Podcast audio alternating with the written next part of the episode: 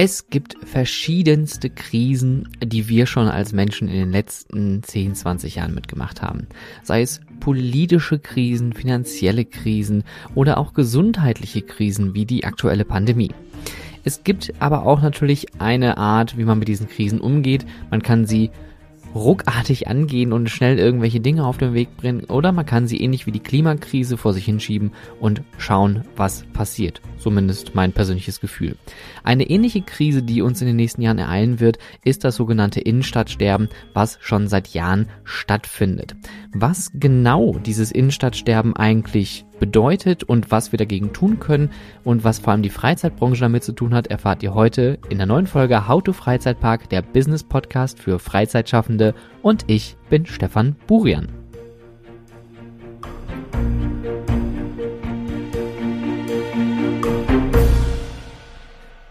Innenstadtsterben. Das klingt natürlich jetzt erstmal irgendwie total dramatisch und ist auf dem ersten Blick eher so ein bisschen traurig. Wenn man sich die deutschen Innenstädte anschaut, gibt es seit Jahren einen Trend, der dahin geht, dass immer mehr Billigketten, das sage ich jetzt immer ganz drastisch, und Discounter in die Innenstädte ziehen und versuchen, durch eine schnelle Müdemark irgendwie die Innenstadt wieder zu beleben. Dies ist natürlich kein nachhaltiges Konzept, zumal auch diese Einzelhändler als Großkonzerne agieren und in der Regel nur auf Profit aus sind und nicht unbedingt auf Erlebnisse. Sprich, man geht in die Innenstadt, um einzukaufen, aber nicht mehr, um dort seine Zeit zu verbringen. Es gibt hier verschiedenste positive Beispiele. Gerade die Kollegen nebenan in den Niederlanden haben in den letzten Jahrzehnten gezeigt, wie so ein Innenstadtleben aussehen kann mit großen Marktplätzen und Festivitäten und einem diversen Angebot an Attraktionen und Aktivitäten, die man da machen kann, neben dem eigentlichen Einkaufen. Und was man hier auch sieht, dass natürlich äh, lokale und regionale Marken und Händler hier stärker gefördert werden, als es aktuell in Deutschland der Fall ist. Da dieses Thema ziemlich komplex ist, habe ich mir heute jemanden eingeladen, der sich mit dem Thema richtig gut auskennt und auch in verschiedensten Gremien und Gruppen aktiv ist, um dieses Thema A auf der einen Seite ein bisschen Aufmerksamkeit äh, zu schenken, sprich also Aufmerksamkeit zu generieren, damit wir überhaupt wissen, was das eigentlich ist und B zusammen mit den äh, verschiedensten Gremien, Mitgliederinnen ähm, Lösungsansätze zu finden und auch selber mit der eigenen Agentur dort entgegenzuwirken, um Innenstädte wieder attraktiver zu machen. Herzlich willkommen, Nicole Srock Stanley.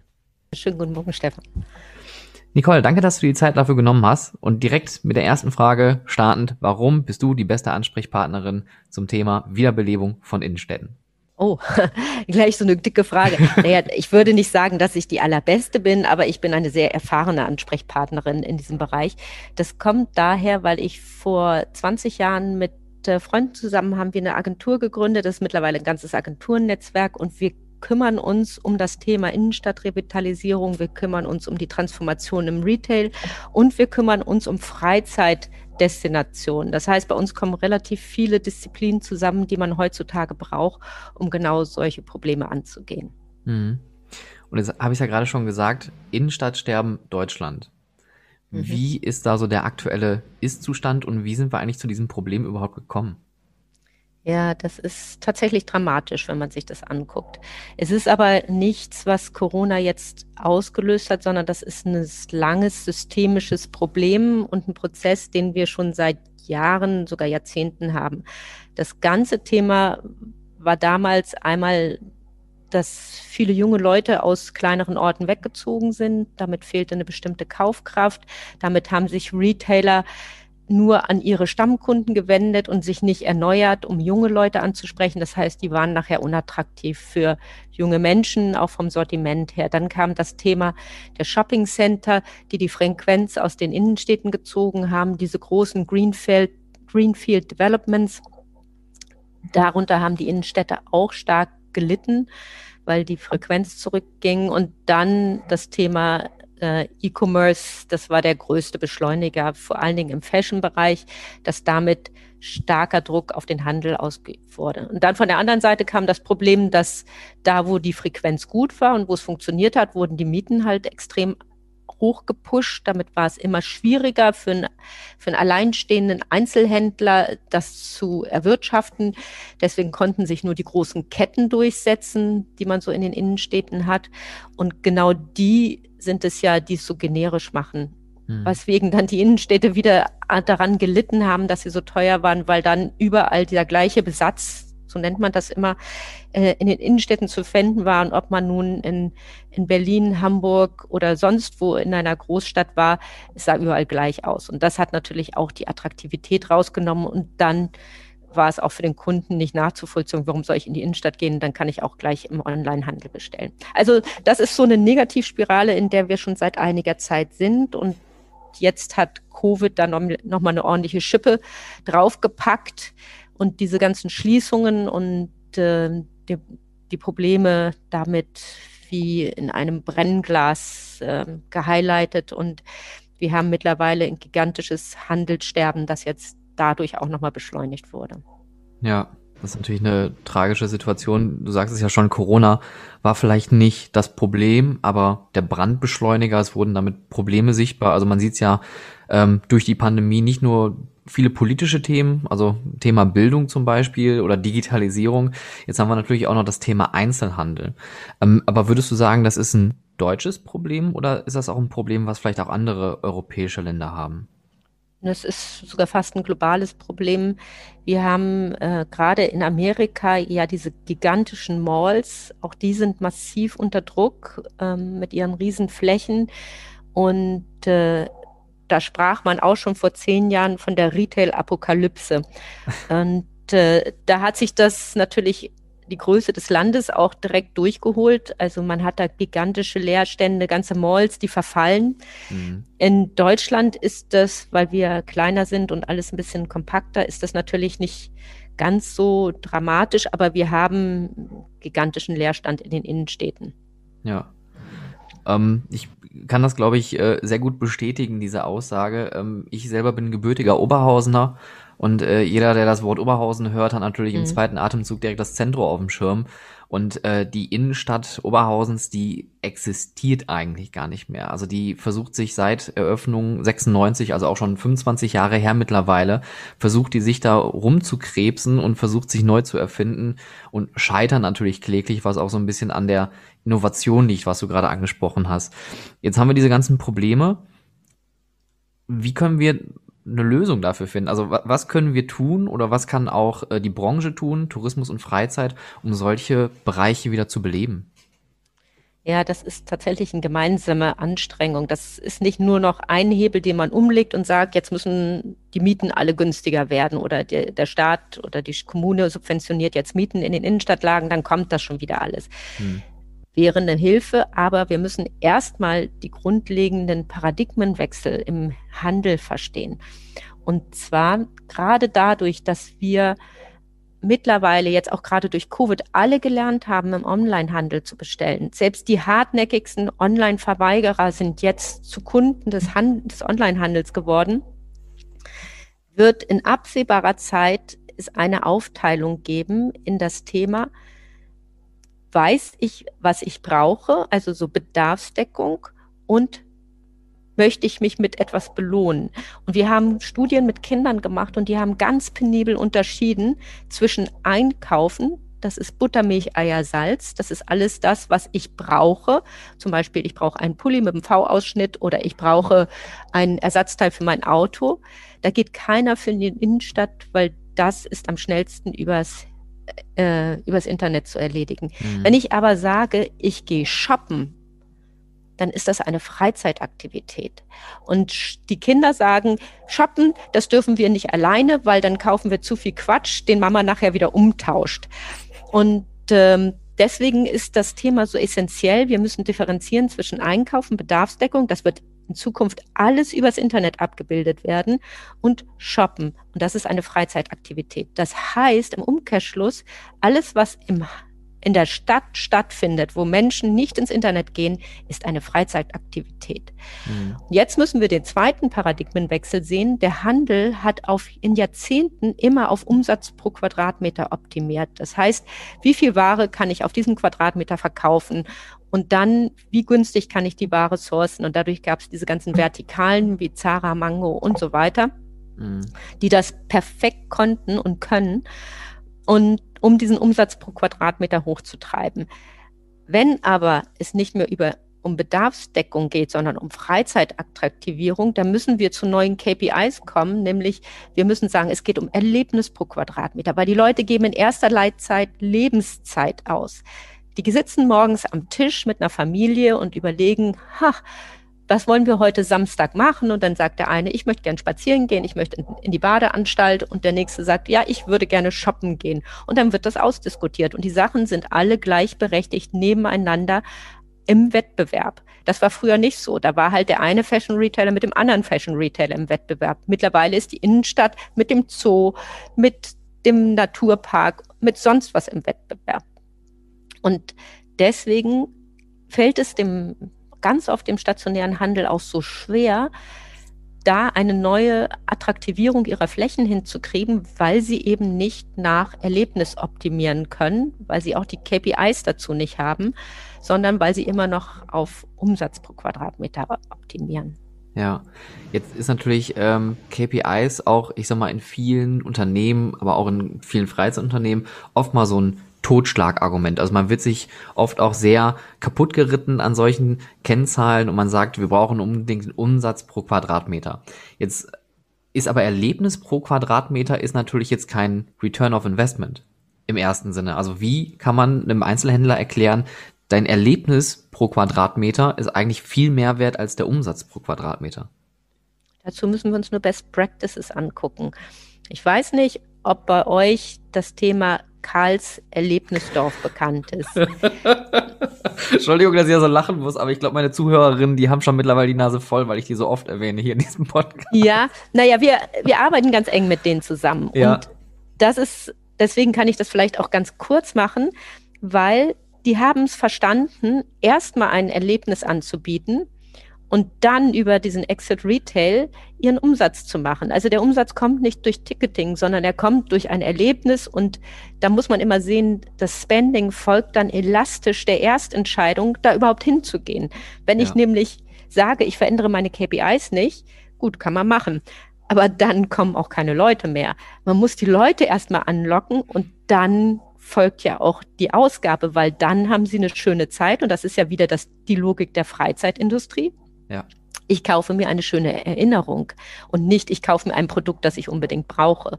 Und mit dieser Erinnerung, nämlich vielleicht der Pullover, die Handtasche, der Gürtel, äh, verbinde ich ein schönes Erlebnis. Und immer wenn ich das anziehe oder wenn ich es im Regal sehe, dann habe ich eine schöne Erinnerung. Und das ist ja das, was wir wollen. Wir wollen uns schöne Erinnerungen kaufen und nicht noch mehr Produkte, die unseren Kleiderschrank zurumschen. Und das ist der absolute Paradigmenwechsel ich, ich nicke da ganz, ganz laut an der Stelle. Also das ist ja. auch mein, mein absolutes Reden, weil ähm, du, du triffst das wirklich auf den Punkt. Also man, man, man geht da hin, um eine schöne Zeit zu haben und dieses Einkaufen, dieses Retail-Erlebnis, das kommt dann ja mit dabei. Also es ist ja quasi wirklich in, in Harmonie miteinander und deswegen bin ich auch, ich kann es nur oft genug sagen, ganz großer Fan von Karls auch, weil die das wirklich verstanden haben, das so miteinander zu kombinieren, dass man nicht wie bei diesen ganzen Modeketten reingeht, man weiß, was man kriegt und man guckt sich um und nimmt sich sein Lieblingsteil raus, sondern man schlendert, man hat dieses, dieses Erlebnis, diese Freizeit, die man da verbringt und im Zuge dessen kommen dann die Retail-Umsätze. Jetzt habe ich aber direkt daraufhin mal eine Frage, weil das ist mir gerade jetzt spontan eingefallen, weil Karls hat jetzt ja ähm, auch angekündigt, dass sie nach Oberhausen kommen werden und ähm, das äh, Zentro so ein bisschen wieder zu beleben, weil das Zentro hat ja auch mit der Eröffnung damals den Zentropark mit eröffnet. Mhm da ist ja über Jahre hinweg immer so ein Auf und Ab gewesen. Betreiber sind gekommen und gegangen. Merlin Entertainments hat da mal sein ähm, Glück mit der Fläche versucht. Du hast ja gerade darüber gesprochen, die Harmonisierung zwischen Freizeit und Retail. Mhm. Meinst du, es ist nicht sinnvoll zu sagen, man hat hier eine Mall und daneben ist ein Freizeitpark, hier ist unser Angebot?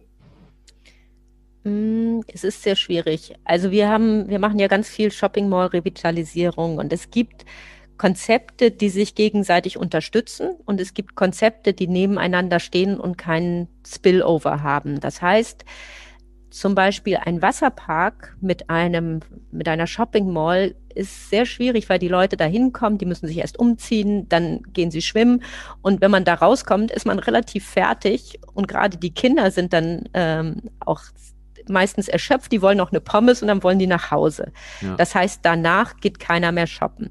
Es ist eine andere Situation, wenn man äh, eine Freizeitaktivität hat, wo zum Beispiel die Eltern die Kinder hinschicken können und sagen, im Skaterpark, amüsiert euch, in drei Stunden holen wir euch wieder ab. Und alle sind glücklich. Mhm. Dann hat man so einen Spillover-Effekt. Und da muss man immer ganz genau gucken, was ist der Kern der Attraktion ermöglicht er überhaupt noch, dass entweder sich die Familiengruppen aufspielen, splitten? Oder ist es so, dass diese Freizeitaktivität vielleicht auch zu zeitintensiv ist, dass nachher dieser Übertrag auf die andere Fläche nicht mehr funktioniert? Also das muss man sich immer genau angucken. Man muss auch ganz genau gucken, wo im Gebäude ist das verortet. Also was zum Beispiel ja immer gut funktioniert hat, sind so frei, also sind so Trainingssachen, äh, Sporteinrichtungen äh, im Obergeschoss. Mhm. Weil das ist eine Aktivität, die macht man anderthalb, vielleicht zwei Stunden und danach und davor kann man dann immer noch mal durch die, äh, durch die Angebote schlendern. Also es ist, man muss das sehr differenziert betrachten. Ja, die, die Mischung macht es da wahrscheinlich. Ja, um, und auch die Lage im Objekt und die Anbindung durch Bewegung. Also da muss man immer sagen, es gibt ja diesen alten Spruch, Retail ist Detail und das ist tatsächlich bewahrheitet sich im Kleinen, wie auf der Fläche, als auch im Großen, in der Mall oder sogar in der Innenstadtlage. Da kommen einfach sehr, sehr, sehr viele Themen zusammen, die man beachten muss, weil wir ja auch unsere äh, Kundinnen und Kunden konditioniert haben. Das heißt, wenn jemand in eine Shopping Mall geht, weiß er ja, wie der Lauf ist. Der weiß genau, welche, selbst wenn er da noch nie war, selbst wenn man noch nie im Zentrum war, kann man da durchgehen und man kann sich orientieren, weil die nach alle fast global nach einer Logik funktionieren. Wenn man mit dieser Logik bricht, dann reißt auch immer sofort gleich der Besucherstrom ab. Hm. Oder man muss die Leute liebevoll hinführen und transformieren, umtrainieren und so, damit dann diese Sachen wieder laufen. Ja. Spannend. Also die, also wie gesagt, Karls ist wirklich ein absoluter, äh, um das mal in Jugendsprache zu sagen, absoluter Brecher. Nein, das war wahrscheinlich nicht Jugend, das war jetzt sehr cringig. Ich lasse das, glaube das, das schneide ich glaube ich wirklich. schlimm, schlimm, schlimm.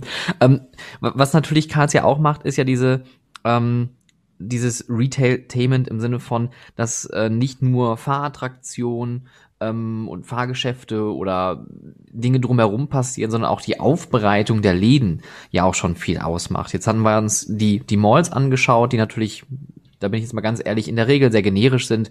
Ähm, Malls sind äh, auch ganz ehrlich gesagt für mich persönlich oft auch nicht Orte, ähm, ähnlich wie Flughäfen, weil äh, du sagst es schon, im Prinzip sind die alle gleich gestrickt, man weiß, was man wo findet. Ähm, aber trotzdem gibt's ja immer noch so ein paar Perlen, wie zum Beispiel auch Flagship-Stores, die man immer mal wieder findet, oder auch ähm, Läden, die durch eine besondere Aufmachung, wie zum Beispiel die äh, Stork-Erlebniswelt im Zentrum, die ich äh, persönlich sehr attraktiv finde, obwohl ich mit der Marke erstmal nichts anfangen konnte und auch nicht wusste. Die haben wir ja gebaut. Deswegen komme ich auch drauf. ähm, und ich wusste auch gar nicht, was Stork überhaupt alles macht. Und da lernt man direkt die mhm. Marke kennen und ist aber auch direkt so mit einem Thema. Wie wichtig ist dieses Retailtainment, dieses Markenerlebnis in einer, äh, im, im Einzelhandel? Es ist, äh, wie du vielleicht schon auch äh, angedeutet hast, total wichtig. Denn die Kundinnen und Kunden, die kommen ja rein und die haben eine Verbindung zu der Marke ganz oft. Und wenn man die Marke lieblos darstellt, dann enttäuscht das die Kundinnen, weil sie einfach ein anderes Bild haben, weil das, was sie über die Werbung, über die Produkte, über all das erlebt haben, ähm, hat eine bestimmte Welt in ihren Köpfen hinterlassen. Und wenn man dann in einen Laden kommt, der einfach nur noch Warenschütten hat und ein Abverkauf ist, äh, dann könnte man auch direkt sagen, ja, okay, dann mach doch gleich ein Outlet, dann ist das eine andere Thematik. Aber ähm, wenn man selber der Marke nicht die Liebe schenkt und die Aufmerksamkeit, um sie richtig zu inszenieren, dann werden die Kunden enttäuscht sein. Und für die, die einen noch nicht kennen, und bei Stork ist das natürlich, ähm, ich meine, wer kennt die nicht? ähm, ist das so, dann äh, gibt es auch für die anderen keinen Grund, außer ein wirklich verlockender Preis, da mal reinzugehen, weil mhm. es ja eben eine lieblose Sache ist. Und da möchte keiner mehr seine Lebenszeit hinein investieren in solche Themen. Meinst du auch, die, diese Geiz ist geil Mentalität, die sich in Deutschland so in den letzten Jahren eingeschlichen hat, auch da so ein bisschen zu beigetragen hat, dass der Einzelhandel ja. so ist, wie er ist? Auf alle Fälle. Also Geiz ist geil oder überhaupt dieses ganze Thema auch im Lebensmittelhandel, dass wir so preissensibel sind. Es ist sonst in keiner europäischen äh, Stadt so extrem wie in Deutschland. Das bedeutet ja, dass alles hocheffizient auf Paletten in Regalen weggeordnet wird, damit es eben auch diese Preisführerschaft geben kann.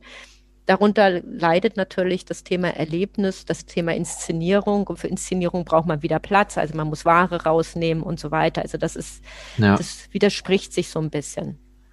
Gut, als äh, vorlebende Aldi-Gründernation haben wir natürlich da auch, glaube ich, so ein Bild geschaffen über die Jahre hinweg. Aber lass uns mal von den Malls einmal wieder zu den Innenstädten zurückgehen, mhm. weil da sind wir nämlich jetzt auch schon wieder direkt beim Thema. Und zwar ähm, sind wir jetzt also bei den Erlebnissen. Wie würde deiner Vorstellung nach die Innenstadt wieder zum, zum attraktiven Ort werden oder zum Erlebnisort?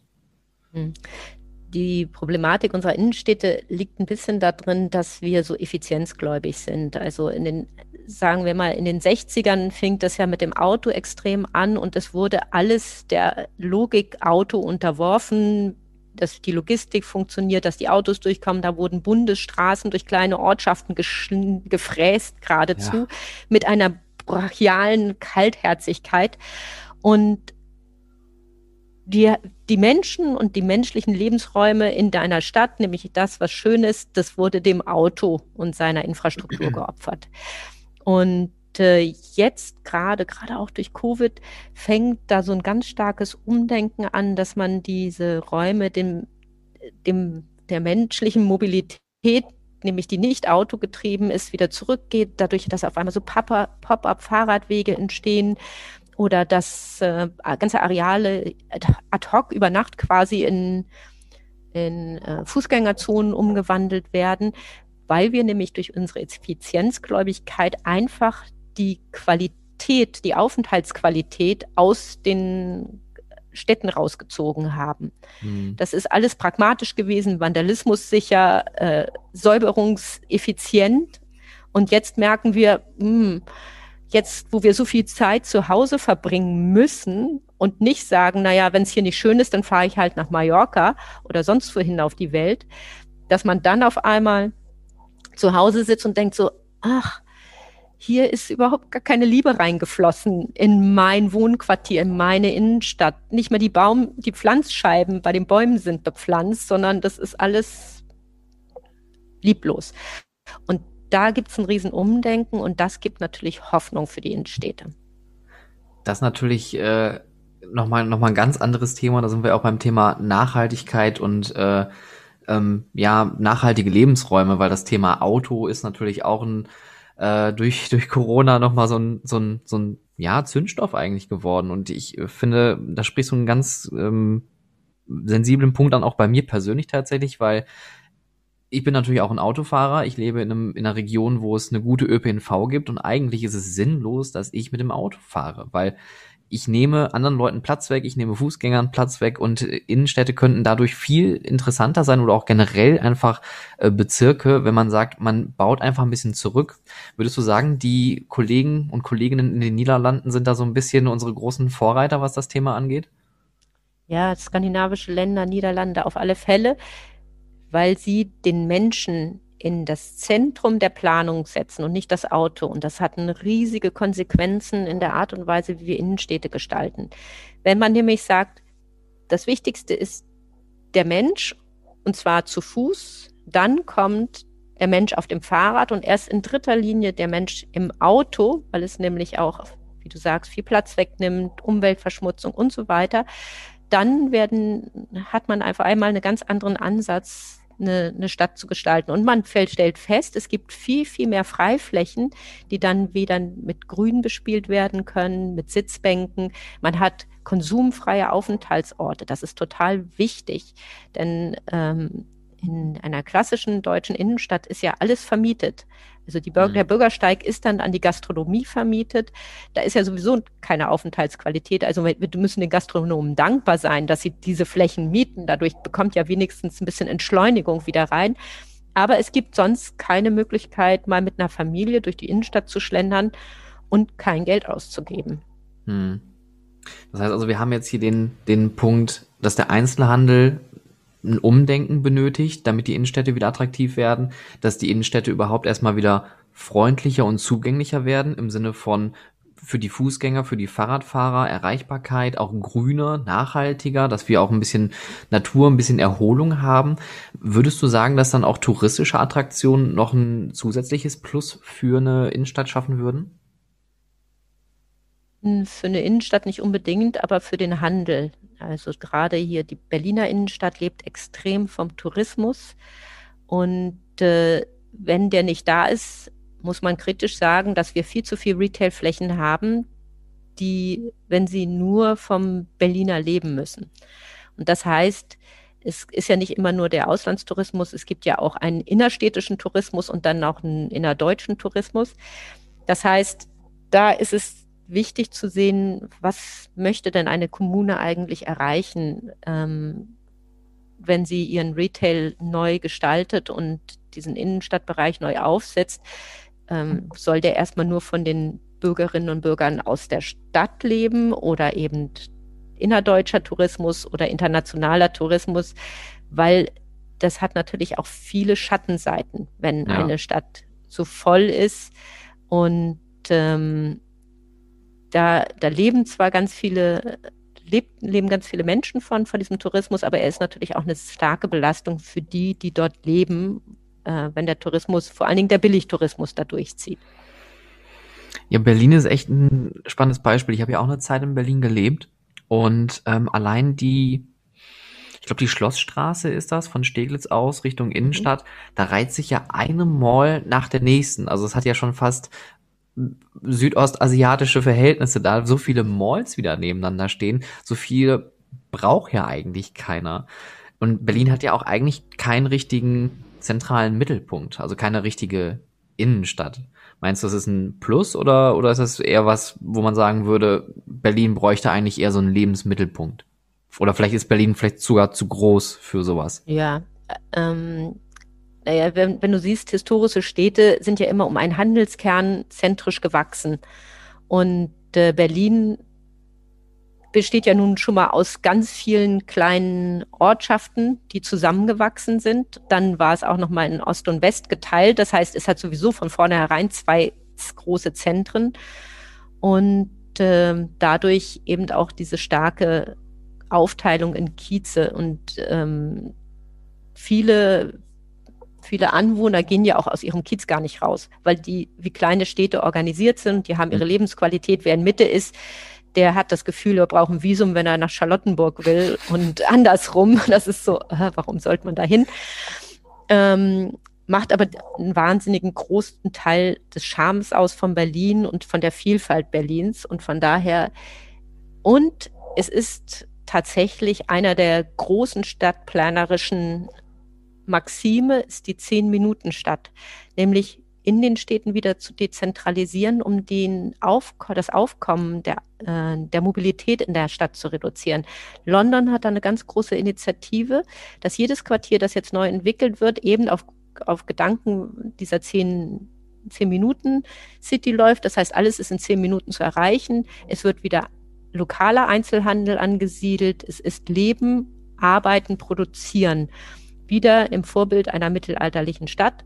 Kleine Zentren, die dann eine hohe Lebensqualität für die Leute bieten, die dort sind, damit sie eben nicht von West nach Ost, vom Nord nach Süd ständig commuten müssen und mhm. eigentlich alle im Stau stehen kollektiv. Also ich glaube, wer, wer, schon mal in London unterhalb der Woche mit der Tube gefahren ist äh, zu, äh, zu Stoßzeiten, der, äh, der wird das, glaube ich, äh, ja, gut nachvollziehen können. Ähm, London ist ja aber auch ein ganz gutes Beispiel, gerade was das Tourismusthema angeht. Die haben ja auch sehr viele ähm, touristischen Attraktionen. Ähm, aber ich finde auch, London ist genau das Beispiel dafür, dass eine Stadt dadurch natürlich auch unglaublich viel, wenn nicht sogar zu viel Tourismus ansiedeln kann, dass dadurch die Lebensqualität sinkt. Ist Overtourism ein Problem, wenn man sagt, man möchte zwar eine Innenstadt revitalisieren, aber plötzlich kommen zu viele Touristen? Mm, jein, es kommt immer darauf an, wo dieser Overtourism stattfindet. Also wenn es auf der Oxford Street ist, die Oxford Street ist perfekt darauf optimiert, gigantische Menschenmassen aufzunehmen, egal wo die herkommen, ob das jetzt Leute sind, die dort arbeiten oder Londoner oder Touristen, weil die Straße die Breite hergibt, die, die Masse an Geschäften und die brauchen auch diese Frequenz. Schwieriger ist es so ein klassisches Beispiel wie Venedig, wo mhm. letztendlich im Grunde genommen ist es Venedig eine Outdoor Attraction, wenn man mal in dieser Kategorie sich das anguckt. Ja. Da kommt ja auch nur jemand rauf, wenn man sozusagen durch die klassischen Gates reinkommt. Und man kann da nicht einfach rausgehen. Das kann sich auch nicht so äh, wie in einem Freizeitpark einfach nach außen ausdehnen, wenn da zu viel Druck ist. Und das ist natürlich für die Menschen, die dort leben, ein absoluter Albtraum, weil sie ja selbst nur noch Gäste im, in der eigenen Stadt sind. Und äh, je nachdem, wie frequentiert die Stadt ist, ja auch gar, gar nicht rausgehen mehr. Ja, ja, Venedig ist schon ein sehr krasses Beispiel. Und man hat jetzt ja auch durch Covid gesehen, ähm, wie viel da wegfällt wie aber so eine Stadt auch plötzlich wieder aufblühen kann. Weil, also man hat ja gesehen, dass die Kanäle plötzlich wieder klar waren, dass man Tiere dort und Fische sehen konnte. Ähm, also Overtourism ist wahrscheinlich auch nochmal so ein Punkt, gerade Venedig, ja doch schon recht, es ist wie, wie, eine, wie ein Freizeitpark. Man geht da rein durch die Gates, man befindet sich in so einer scheinbar künstlichen Welt, die aber eigentlich schon ein paar hundert Jahre alt ist und eigentlich voll die Kultur ist und äh, nimmt das eigentlich gar nicht so wahr. Ähm, zum, zum Thema Innenstädte nochmal vielleicht, ähm, wenn wir das jetzt mal so runterbrechen würden, was würdest du sagen, sind die Faktoren, die eine Innenstadt benötigt, um nachhaltig ähm, und ähm, erfolgreich ist vielleicht ein blödes Wort, aber ich nehme das trotzdem mal, erfolgreich zu sein? Ja, das ist erstmal ist es die Frage des Prozesses und äh, ich kann dann nur empfehlen, mit einem partizipativen Prozess reinzugehen, aber eben nicht in der klassischen Art und Weise, ähm, weil dann da heißt man, man lädt ins Rathaus und dann kommen immer die Leute, die etwas unbedingt nicht wollen. Und dann hat man eine Not-to-Do-List. Und damit ist es wahnsinnig schwierig, mal so die Gedankenwelt aufzumachen und zu gucken, was kann man hier eigentlich alles Schönes machen, weil dann alle nur noch in Verboten denken. Mhm. Das heißt, was wir machen, ist, wir haben uns ein Format entwickelt, das heißt Träume deine Stadt, mache deine Stadt. Wir gehen mit einem Tiny House in die Innenstadt und befragen Passanten und Passanten, Kinder, Senioren, Menschen mit Migrationshintergrund, Menschen mit Behinderung und wir sammeln ihre Wünsche und Träume für diesen Ort ein. Und dann haben wir nämlich eine Möglichkeitswolke, in der wir uns bewegen und, eine, und nicht eine Not-to-Do-List. Und darauf, damit können Architekten und Planer extrem gut arbeiten mit diesen Inspirationen. Und was wir festgestellt haben, ist letztendlich, was alle kollektiv sich wünschen, ist weniger Verschmutzung, weniger Autos, mehr Grün, mehr naturnahe Erlebnisse, mehr konsumfreie Erlebnisse, einen schönen Retail-Mix, nämlich zwischen Gastronomie, kleinen inhabergeführten Boutiquen, kuratierten gastronomischen und äh, Retail-Erlebnissen, mehr Erlebnisse, mehr Kunst und Kultur, mhm. mehr Kunst im Außenbereich. So, und auf einmal, und das ist jetzt überhaupt nicht überraschend, sind das alles KPIs der Freizeitindustrie. Wie optimiere ich auf Aufenthaltsqualität, auf Mix, auf Attractions, auf Kuratierung und das sind die Themen und da kommt man wirklich auf ganz tolle Ideen, wenn man mit den Menschen spricht, die vor Ort leben, arbeiten, die da durchreisen und so weiter. Und das ist sozusagen die Grundlage und dann bedarf es natürlich extrem vielen Leuten, die da alle mitmachen, weil es ist eine Innenstadt umzudrehen. Ich meine, das ist so, als wenn man einen Freizeitpark auf den Kopf stellen will. Das macht man auch nicht von heute auf morgen. Mhm sondern das ist ein langer Prozess, aber man muss ein dann eine Art Masterplan haben, wo möchte man das Ganze hin entwickeln. Man muss wieder Geschichten erzählen. Denn gerade durch die Architektur, die ist ja geschichtenlos, die ist wieder auf Effizienz getrimmt. Zehn Meter Fassade in die Richtung in Stahl und Glas und 20 Meter in die Richtung mit Stahl und Glas. Und die sind ja auf die Wahrnehmung aus dem Auto gedacht und nicht aus der Perspektive eines Fußgängers. Ja. Deswegen lieben wir ja auch mittelalterliche Innenstädte so gerne, weil die ja unberechenbar sind in der Architektur. Und jedes Haus, jede Fassade erzählt eine wunderschöne Geschichte über Entstehung, Untergang, über alles Mögliche. Und äh, das ist das, was wir lieben, diese Narrativen in der Stadt. Und dann fängt man an, diese Narrativen wieder aufzubauen, den Handel daran auszurichten, die Kommunikation daran auszurichten, um diese Geschichte zu erzählen und um hohe Aufenthaltsqualitäten zu bieten. Und dann haben wir nämlich, wenn man das alles richtig macht, Happy Places. Denn letztendlich, ja, es ist, du lachst, wir sind happy. es geht darum, eben Orte zu schaffen, die uns emotional in unserer geistigen und körperlichen Verfassung unterstützen und nicht die uns Kräfte rauben und unsere meisten Innenstädte oder auch meisten Bürogebäude oder alles sind Orte, die ziehen Energie, weil sie nicht für uns gemacht worden sind, sondern so auf ganz, ähm, also auf so ganz mechanistische Sachen hin optimiert worden sind, nämlich Sicherheit, Ordnung, Sauberkeit, Logistik, äh, Verwaltung und so weiter. Das mhm. sind, danach sind die Sachen gestaltet. Die sehen dann zwar vielleicht auch top aus, weil dann große Stahlgebäude und Glas, viel Glas und tolle, beeindruckende Atrien. Aber wenn man richtig hinfühlt, merkt man, die ziehen uns Energie. Das sitzt, da habe ich jetzt erstmal nichts drauf zu sagen. Das, das äh, Bam. hat die Party gekillt. Nein, um Gottes Willen. Ich finde, das, das ist eine super Aussage, weil es ist ja im Endeffekt auch das, was wir hier im Ruhrgebiet eigentlich ja tagtäglich erleben. Ne? Wir haben den Strukturwandel nicht unbedingt neu erfunden, aber wir machen den seit, seit Jahren durch und es gibt Projektbeispiele, wo es wirklich gut funktioniert. Es gibt Projektbeispiele mit den Fassaden, die in alle Richtungen gehen. Da gucke ich jetzt mal in meine Heimatstadt rüber, ähm, die sich in alle Richtungen neu erfindet und leider nie einen grünen Zweig wirklich gefunden hat. Und das ist unglaublich spannend und das spricht mir auch so ein bisschen außer, außer Seele raus oder in die Seele rein, gerade was du gerade erzählt hast. Ähm, wenn man, glaube ich, bewusst durch die Innenstädte geht und sich auch mal so reinfühlt, dann merkt man, wenn ich jetzt mal hier so an meine jetzige Lebensstadt hier denke, in Essen, die wirklich Geschichte hat, wo auch, wenn man in einer Innenstadt mal einfach mal so durch eine Fußgängerzone läuft und mal guckt nach oben an diesen Glasfassaden vorbei und bemerkt eigentlich, was da für schöne Gebäude stehen. Da merkt man eigentlich gerade, man hat so einen ganz kuriosen Mix aus, da oben ist Geschichte, aber da unten kriege ich ganz billig Klamotten. Also irgendwas mhm. harmoniert hier nicht, irgendwas stört. Und deswegen bleibt der Blick auch unten, weil man nur auf die Preise guckt. Oh, das hat mich jetzt ja. richtig, richtig emotional hier mitgenommen.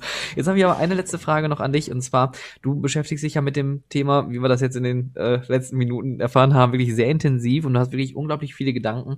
Ähm, was würdest du sagen, was wäre so die Stadt der Zukunft? Wie würde die Innenstadt der Zukunft mit den Wunschvorstellungen, die auch jetzt von den ähm, Bürgerinnen und Bürgern so gesammelt hat, aussehen?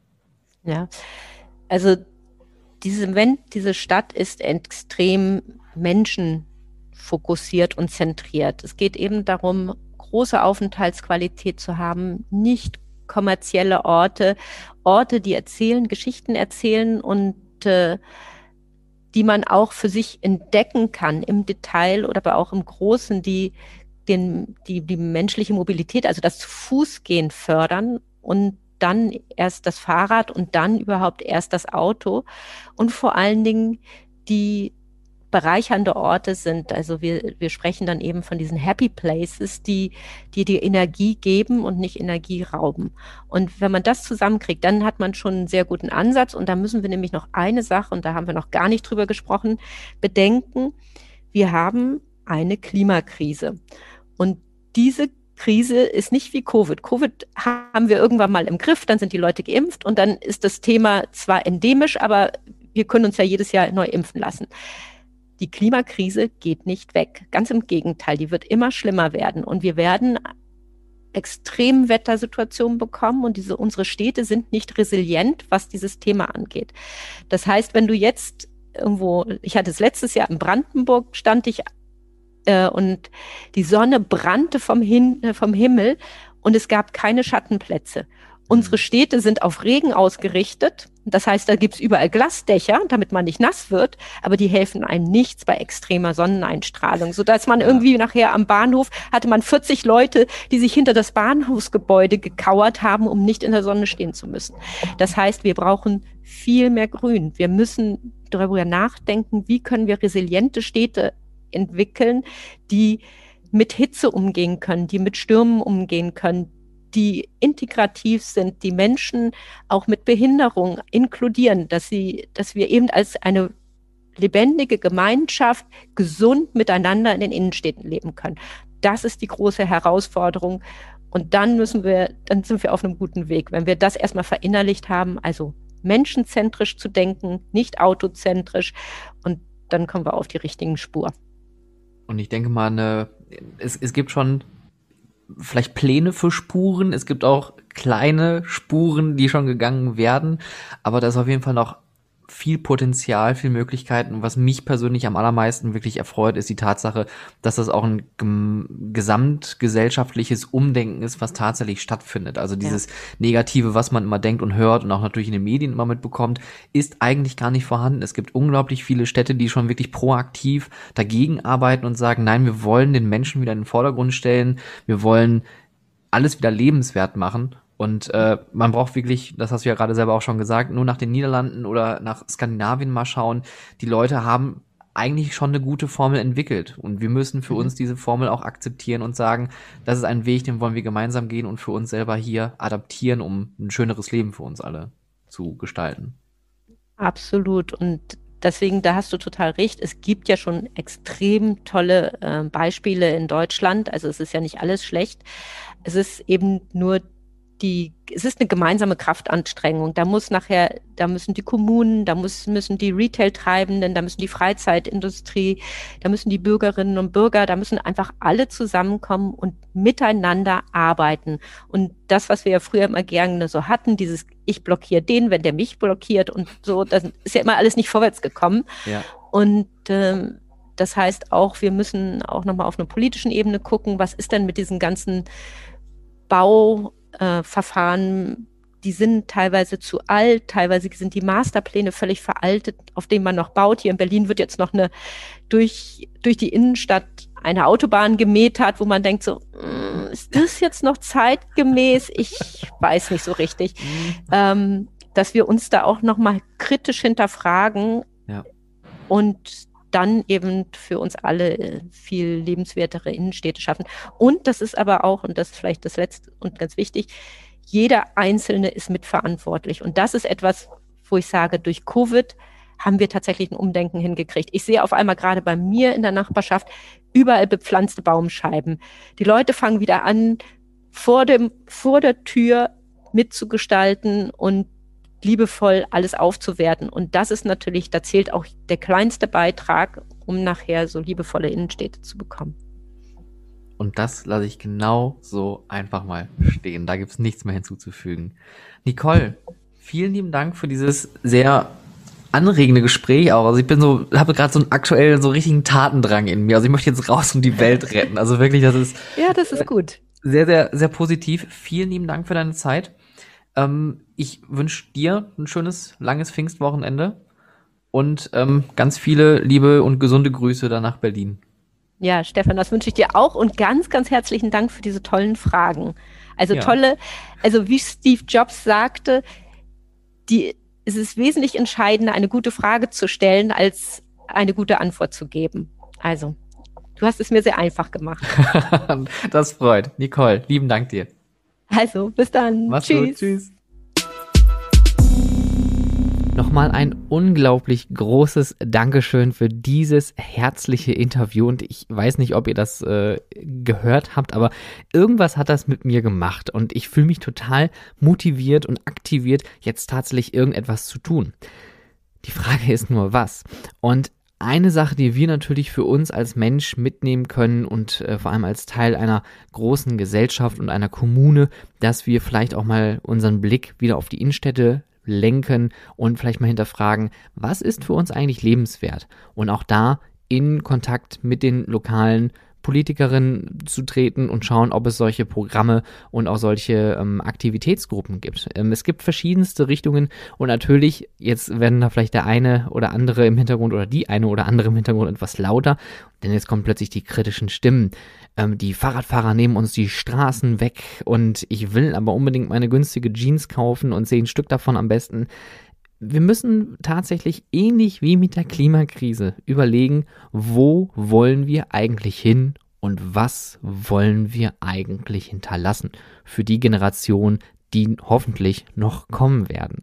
Denn das ist ein ganz, ganz hartes Thema und ich sage es gerne nochmal, für mich ist es ähnlich wie mit der Klimakrise. Es ist etwas, wo auch politisch sehr langsam agiert wird und man schiebt das Problem so weit nach vorne, bis es nicht mehr geht. Und dann hat man sowas wie zum Beispiel meine Heimatstadt Oberhausen. Ich, mir blutet wirklich das Herz. Oberhausen ist eine wunderschöne Stadt. Und das, jeder, der schon mal in Oberhausen gewesen ist, wird direkt sagen, mm -mm, Nee, das sehe ich definitiv anders. Aber Oberhausen hat eine unglaublich wahnsinnige Historie. Oberhausen ist vor allem eine Reißbrettstadt, die ist nicht so organisch gewachsen wie der, äh, die Stadt, in der ich aktuell lebe, wie äh, in, in Essen zum Beispiel oder auch Duisburg und Dortmund, die wirklich eine sehr, sehr lange Geschichte hinter sich haben. Und ähm, Oberhausen gibt es vielleicht gerade mal so 250 Jahre ja, als eingetragene Stadt, das ist nicht viel, das ist nicht lang. Und ähm, ich finde es schade, wenn solche Städte durch irgendwelche, naja, schlechten Maßnahmen plötzlich kaputt gemacht werden und dann hat man so eine brachliegende Stadt. Aber ich hoffe, das hat euch auch so ein bisschen den Anreiz gegeben, ähm, darüber mal nachzudenken und vielleicht auch da selber aktiv zu werden. Ansonsten Freizeitattraktionen sind hier natürlich auch ein Treiber für Diversität in deutschen Innenstädten, um vielleicht einfach mal eine andere Art von Erlebnis zu schaffen. Nicht nur das Einkaufserlebnis, sondern eine Stadt als Erlebnisstadt. Wenn ihr Fragen habt, ihr habt Kritik oder Wünsche und ich kann mir vorstellen, bei dieser Folge gibt es viel Kritik und äh, viele Anregungen, dann schreibt mir gerne auf Instagram at howtofreizeitpark, über Twitter at howtofreizeit oder auch sehr, sehr gerne eine E-Mail an äh, contact at stefanburian.com. Lieben, lieben Dank fürs Zuhören. Ich wünsche euch da draußen eine schöne, angenehme Zeit. Bleibt gesund und bis bald.